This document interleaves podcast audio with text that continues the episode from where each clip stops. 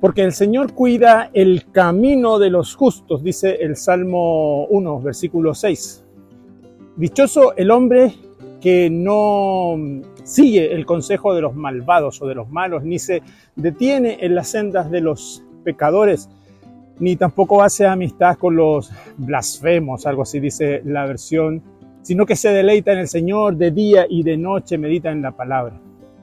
No existe mejor palabra para iniciar el libro de los Salmos y este primer capítulo que la palabra dichoso o bienaventurado. Exactamente feliz, afortunado, cuya confianza de aquel que se deleita y no estuvo en caminos malos o de impíos, sino que encuentra su mayor placer en la confianza de la ley del Señor. Son tiempos complicados los que vivimos, tiempos donde el mundo corre de un lado para otro. No encuentra refugio en el ejercicio, ni han encontrado esperanzas en la economía, ni nada de las cosas que hay dan soluciones.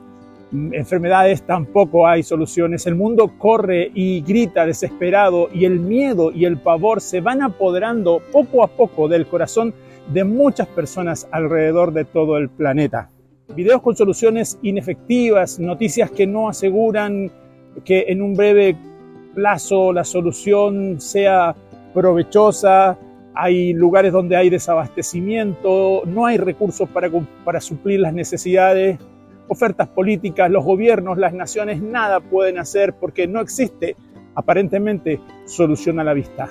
Sin embargo, en medio de todo este caos, en medio de toda esta oscuridad, existe un brillo especial y es un pueblo que refleja la paz, un pueblo que refleja confianza, un pueblo que consigue tener un corazón gozoso, lleno de fe en un Dios soberano, un Dios todopoderoso y el pueblo del Señor, la iglesia de Cristo, somos nosotros.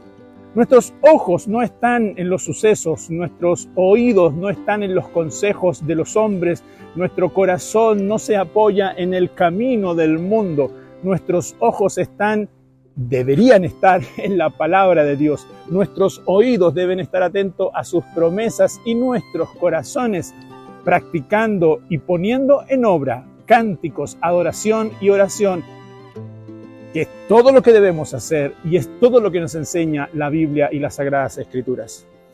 No tengamos miedo, no estamos solos, no estemos desamparados, no corramos desesperados, sino que encontremos en la palabra de Dios, en la cual dice el texto, nos deleitamos, en Él hay esperanza, en Él meditaremos de día y de noche, con gozo y con confianza hemos obtenido y obtendremos paz sobrenatural, esa paz que sobrepasa, dice el texto, todo entendimiento, esa seguridad de que en Dios tenemos propósito. Es como el árbol, dice el texto, que está plantado a la orilla de un río y cuando llega el tiempo da su fruto, sus hojas jamás se marchitan, pues todo cuanto él hace prospera. En cambio, los malvados, dice el mismo texto, son como la paja que la arrebata el viento apoyados en la palabra de Dios, poniendo por obra, creyéndola de todo corazón, tenemos la seguridad de que el Señor conoce nuestros caminos. Él traza nuestras sendas por donde debemos andar y ve lo que debemos hacer. Va delante de nosotros.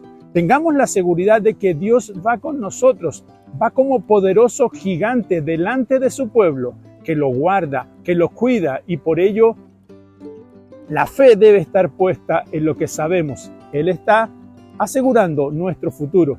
Nuestro futuro está asegurado y garantizado porque la historia ya se encuentra allí trascendiendo en el tiempo y en el espacio y nosotros debemos descansar en esa promesa. Por tanto, cobra ánimo, sigue poniendo tus ojos en las cosas de Dios, no en las noticias, no en la, la televisión, no en lo que el mundo dice, sino en lo que dice la palabra de Dios. Y recuerda que si pones tu corazón sobre ellas, sobre las escrituras, aún en medio de las tormentas serás una persona dichosa, pues bienaventurado el hombre que no estuvo en consejos de malos. Desde acá de Quebrada de Macul, con el río a la, mis espaldas sonando fuerte, te comparto una hermosa bendición.